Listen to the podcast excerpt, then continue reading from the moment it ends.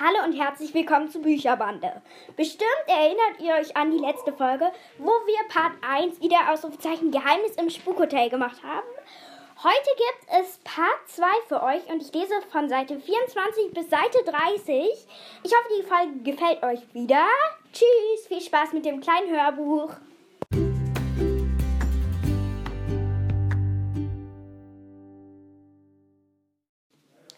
Drei Ausrufezeichen. Geheimnis im Spukhotel. Part 2.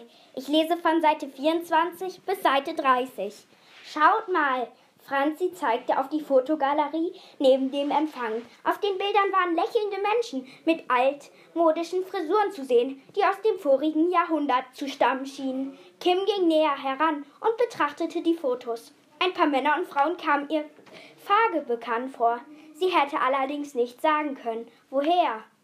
Das ist Heinz Erhard. Marie zeigte auf einen fülligen Herrn mit Halbglatze und schwarzer Hornbrille. Ein Schauspieler und Komiker, der in den 50er Jahren großer Erfolg hatte. Mein Vater liebt seine Filme. Und wer ist das? Kim zeigte auf das Foto in der Mitte, auf dem eine wunderschöne junge Frau mit blonden, halblangen Haaren, Mandelaugen und einem melancholischen Zug um die perfekt geschwungenen Lippen zu sehen war. Sie blickte ernst in die Kamera. Charlene Wilson! Maries Stimme klang ehrfürchtig. Eine amerikanische Schauspielerin und eine echte Legende. Echt? Franzi zuckte mit den Schultern. Kenne ich nicht. Du kennst Charlene Wilson nicht? Herr Jülich, der das Gespräch mit angehört hatte, schüttelte den Kopf. Das ist eine Bildungslücke. Sie wurde in den 50er Jahren weltberühmt. Haben die alle hier gewohnt? Kim ließ den Blick über die Fotos wandern. Ida Rosenblum nickte. Schlosshotel Waldesruh war früher ein Randhotel, in dem berühmte Gäste aus Film, Politik und Adel ein- und ausgingen. Unter ihnen Peter Alexander, Brigitte Bardot, Konrad Adenauer und viele andere. Wie spannend! Marie fuhr sich durch die feuchten Haare. Die Empfangsdame sah wieder auf den Computerbildschirm. Ich kann Ihnen zwei Zimmer im ersten Stock anbieten. Nummer 106 und Nummer 121. Die zweite Etage ist leider wegen eines Wasserschadens gesperrt. Mit Frühstück? Gerne. Herr Jülich nickte. Und können Sie bitte einen Abschleppdienst für meinen Wagen rufen? Er steht an der Landstraße, kurz hinter dem Waldweg zum Hotel. Während Kims Vater das Anmeldeformular ausfüllte, betrat noch ein Gast die Eingangshalle. Es war eine Frau um die 30, die einen langen Kamelhaarmantel und schwarze Pumps mit hohen Pfennigabsätzen trug. Ihre blonden Haare waren im Nacken zu einem Knoten zusammengebunden und auf ihrem Kopf saß eine Sonnenbrille, obwohl es draußen längst dunkel war. Sie hatte einen eierschlafenfarbenen Rollkoffer dabei, der mit braunem Leder abgesetzt war, und ging mit energischen Schritten zum Empfang. Guten Abend. Die Dame stellte ihren Koffer ab. Ich habe ein Zimmer reserviert. Nora Weidenberg. Ein Einzelzimmer für drei Nächte? fragte die Empfangsdame. Nora Weinberger nickte. Ich hoffe, Sie haben hier WLAN. Eigentlich schon, aber die Verbindung ist leider nicht besonders gut, entschuldigte sich Ida Rosenblum. Am besten funktioniert es im Frühstücksraum. Sie schob der Dame ein Anmeldeformular hin. Wenn ich Sie bitten dürfte, das auszufüllen, ich habe ein schönes Zimmer auf der Rückseite des Hotels für Sie mit Balkon und Waldblick, Nummer 151. Nora Weidenberg, die gerade einen Kugelschreiber gezückt hatte, hob mit einem Geruck den Kopf. Das muss ein Irrtum sein. Ich habe die 106 reserviert. Einen Moment, das haben wir gleich. Ida Rosenblum tippte etwas in den Laptop. Tut mir leid, davon steht hier nichts. Das war aber so abgesprochen. Ich habe es extra dazu gesagt, als ich letzte Woche angerufen habe. Die Empfangsdame hob bedauernd die Schultern. Der Kollege muss vergessen haben, diese Informationen ins System einzugeben. Macht ja nichts. Nora Weidenberg atmete durch die Nase aus. Ich nehme das Zimmer trotzdem. Ida Rosenblum räusperte sich. Das ist bedauerlicherweise nicht möglich. Und warum nicht? Ich habe das Zimmer gerade anderweitig weitergegeben. Tut mir wirklich leid. Das darf noch nicht wahr sein, zischte Nora Weidenberg. Zwischen ihren Augen hatte sich eine tiefe Falte gebildet.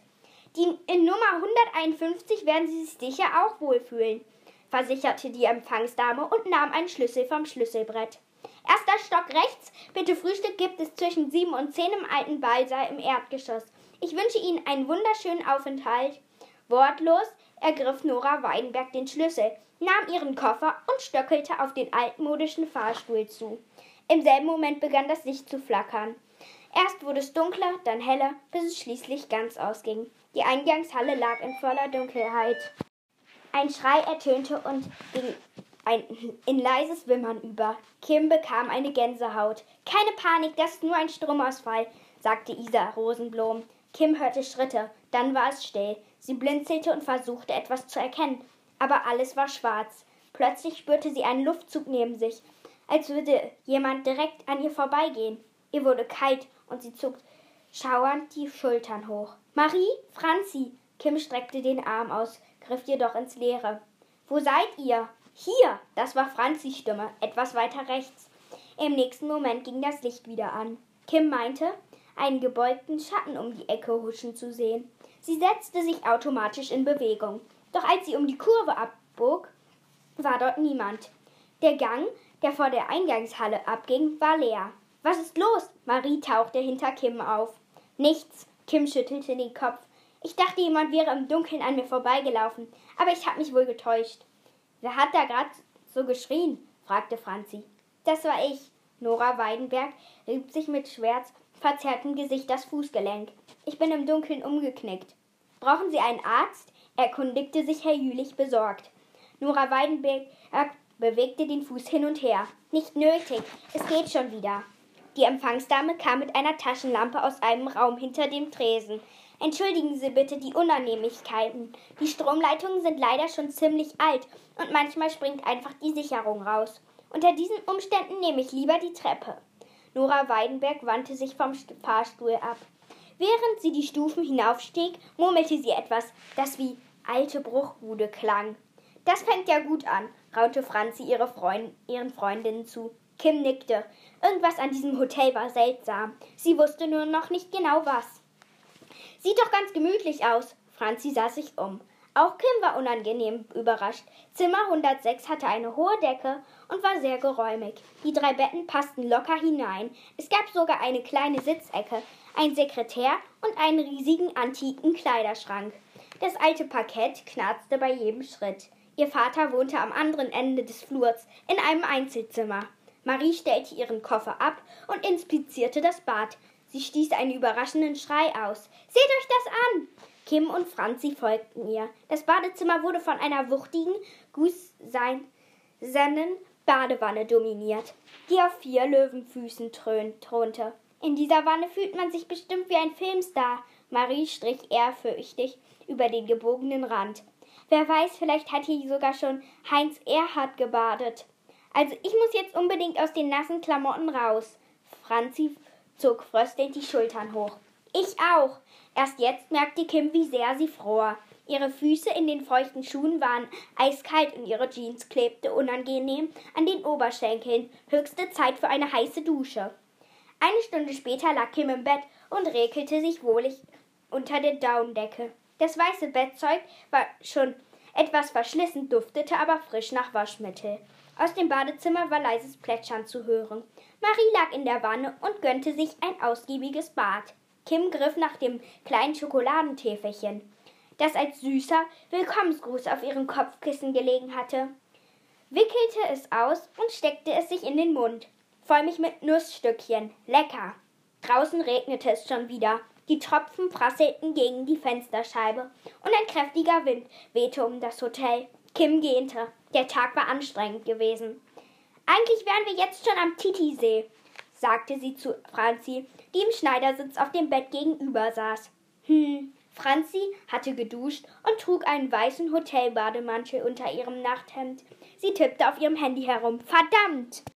Was ist denn? Kein Empfang. Dabei wollte ich Blake gerade eine Nachricht schicken. Frustriert warf Franzi das Handy auf ihr Kopfkissen. Probier's doch morgen im Frühstücksraum.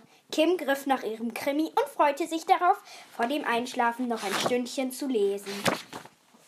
Da ertönte ein spitzer Schrei aus dem Badezimmer, gefolgt von heftigem Geplätscher. Kim fuhr hoch. Sie wechselte einen alarmierten Blick mit Franzi.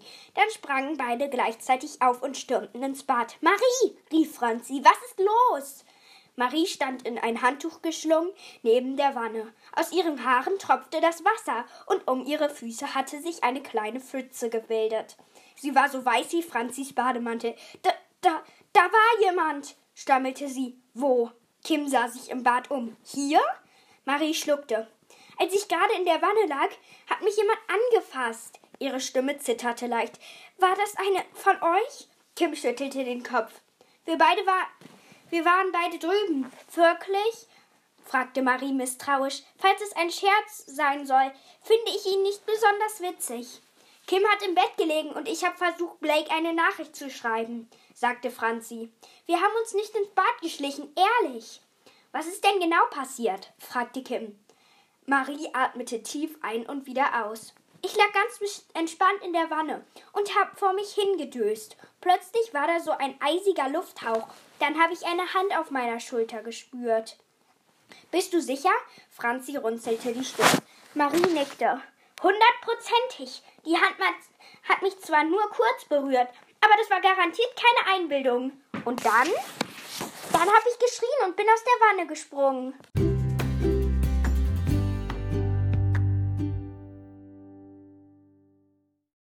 Und hier bin ich wieder nach einem langen Hörspiel. Und zwar Part 2 von den drei Ausrufezeichen Geheimnis im Spukhotel. Tut mir leid, ich habe ab und zu Pausen gemacht und dann weiter aufgenommen, denn ich hatte ab und zu ähm, halt Mittagessen und so. Habe ich dann halt gemacht. Und deswegen musste ich kurz abbrechen. Tut mir sehr leid, aber ich hoffe, es war trotzdem ein cooles Part 2 Hörspiel. Würde mich freuen, wenn ihr mir noch was Nettes in die Kommentare schreibt. Tschüss.